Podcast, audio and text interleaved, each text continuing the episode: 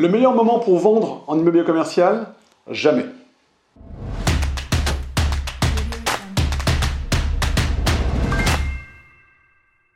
Yo les esprits gagnants, c'est Damien. Avant de commencer cette vidéo, je t'invite à récupérer notre formation sur le droit, sur la simplification du droit et la fiscalité. Donc le lien sont dans la description de la vidéo. Tu mets juste ton prénom et ton nom et je te l'envoie immédiatement.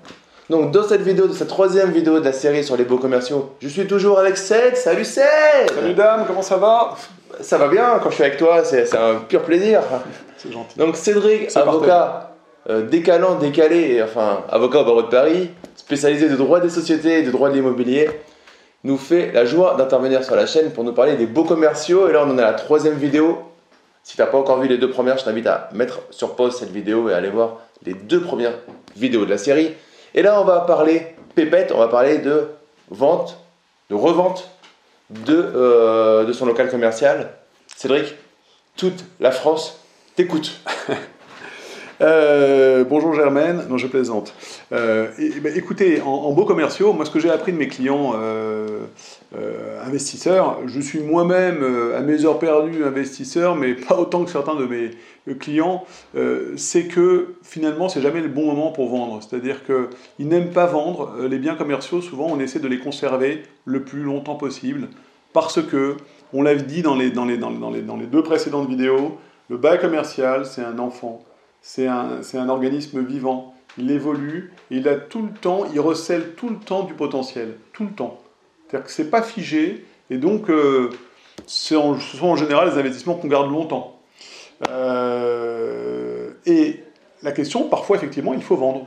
Typiquement, euh, lorsque deux associés, deux investisseurs ont des stratégies divergentes, et se sont dit que lorsque l'un le souhaiterait, eh ben, l'autre accepterait de vendre, on vend. On sort de l'indivision, on partage le bien, etc. Et euh, de ce point de vue-là, en beaux commerciaux, Damien, le raisonnement ne se fait pas comme euh, en, en- en- en bien commercial, ne se fait pas comme en bien usage d'habitation. Mhm. C'est-à-dire que euh, on va faire ici, un- ce qu'on a l'habitude de faire, c'est un pur calcul de rentabilité. C'est-à-dire que vous prenez vos loyers commerciaux, vous prenez le bail, l'activité autorisée dans les lieux, les activités possibles, la date de fin de bail, et tout ça vous permet d'arriver à une valorisation euh, sur, le marché, euh, sur, les mar- sur le marché des biens commerciaux.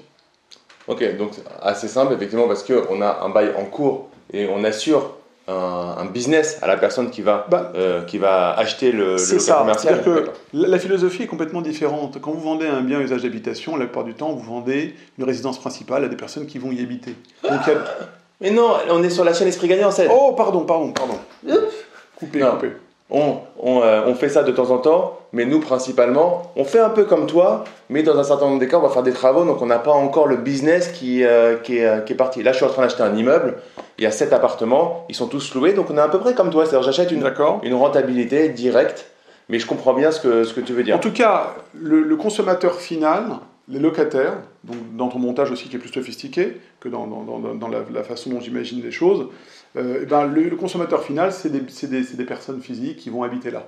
Donc il y y y y a un côté sentimental. Oui, Sur le consommateur final, de- sur le bien, sur le bien euh, à usage commercial, euh, le, le consommateur final, le locataire final, c'est pas une question de sentiment. Lui aussi, il va faire un calcul de rentabilité.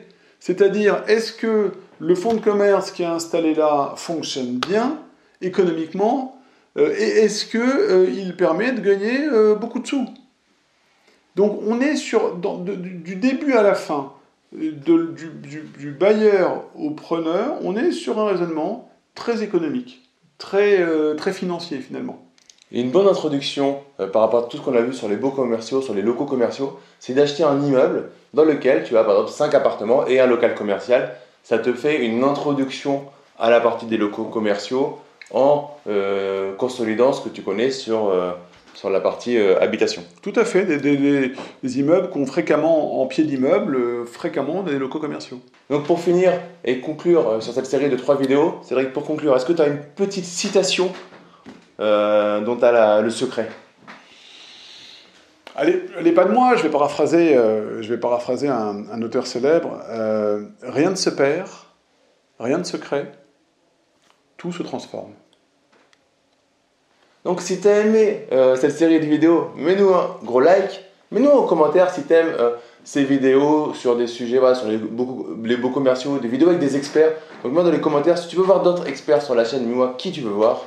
Et euh, partage cette vidéo, abonne-toi à la chaîne YouTube, c'est assez simple, tu cliques sur le bouton s'abonner. Tu as une cloche, tu cliques sur la cloche, ça permettra d'être notifié quand tu publies de prochaines vidéos. Et comme d'habitude, d'ici la prochaine vidéo, ne reste pas consommateur, mais deviens un producteur. Passe à l'action, à très vite. Ciao ciao